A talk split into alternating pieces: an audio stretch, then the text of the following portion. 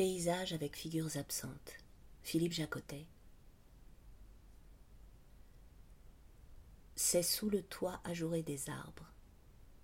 À peine est-on entré dans cet abri où le soleil ne brûle plus, dans la maison qui n'est jamais fermée, et il y a une fraîcheur, un parfum inséparables l'un de l'autre. Le ciel descend dans les feuilles. Sous les pins, l'ombre est sans épaisseur c'est le camp des oiseaux.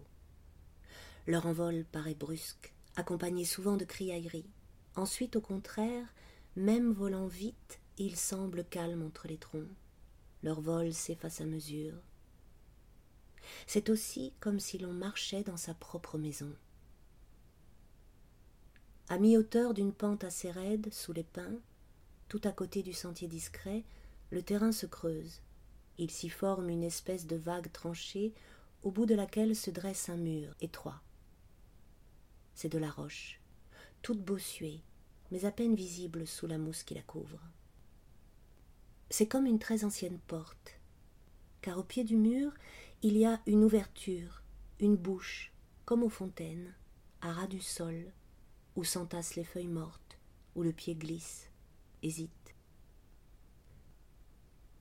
Il a fallu des jours de neige drue suivi de plusieurs semaines de dégel et de pluie, pour que la bouche reparle, pour la première fois, depuis très longtemps, depuis que je m'arrête sur ce seuil.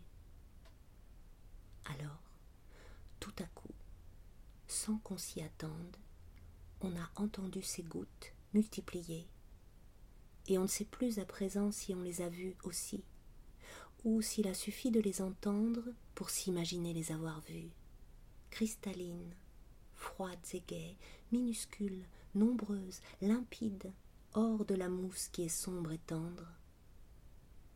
Une sorte de carillon infime et décidé dont les cloches seraient éparpillées à différentes hauteurs du rocher, et un trait sans ordre apparent, gai et pourtant caché, parlant à la surface de la terre. Et l'on est contraint de s'arrêter, de faire silence si l'on parlait sans pour autant se mettre à genoux. Simplement on se tait. On sourit peut-être comme à ces souvenirs qui s'allument dans l'obscurité de la tête quelquefois. Les notes ne sont ni aussi nombreuses ni aussi pressées que l'on pourrait s'y attendre. Il y a du temps entre elles, des intervalles irréguliers. On dirait des paroles d'un autre monde et qu'on aurait à peine le droit d'écouter. Trop clair pour nous, trop net, parole du ciel à la terre.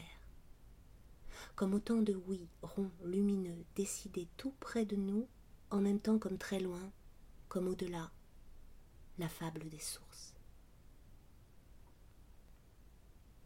Toute cette sombre et solide épaisseur qui porte tout, la pierre de fondation, le socle, et là-dessus ce brun, ce rougeâtre, ce noir, ce granuleux mélange, cet amalgame plus ou moins lourd et serré, la terre, où si rapidement toute pourriture se nettoie, se répare, s'assainit, assez chaude, assez douce pour que l'on s'y allonge, assez stable encore pour que l'on se fie à elle.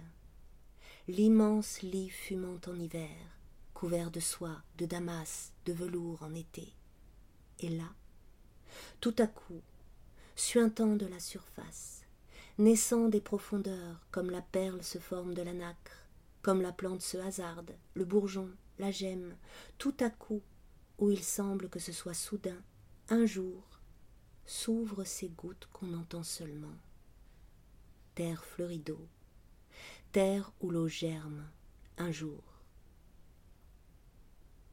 On est debout à cette porte, appuyé à ces montants de pierres immémoriales et dont la chute vous briserait, comme un pèlerin écoutant matine mais sonner dans un espace inconnu pour un Dieu encore sans nom, ou comme celui qui entend pour la toute première fois des voix converser il ne sait où, près de lui pourtant, mais il ne parvient pas à les localiser.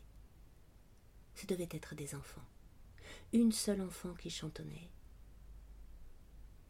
Toutefois c'était autre chose, autre chose sans quoi il n'y aurait ni distance, ni air, ni mouvement.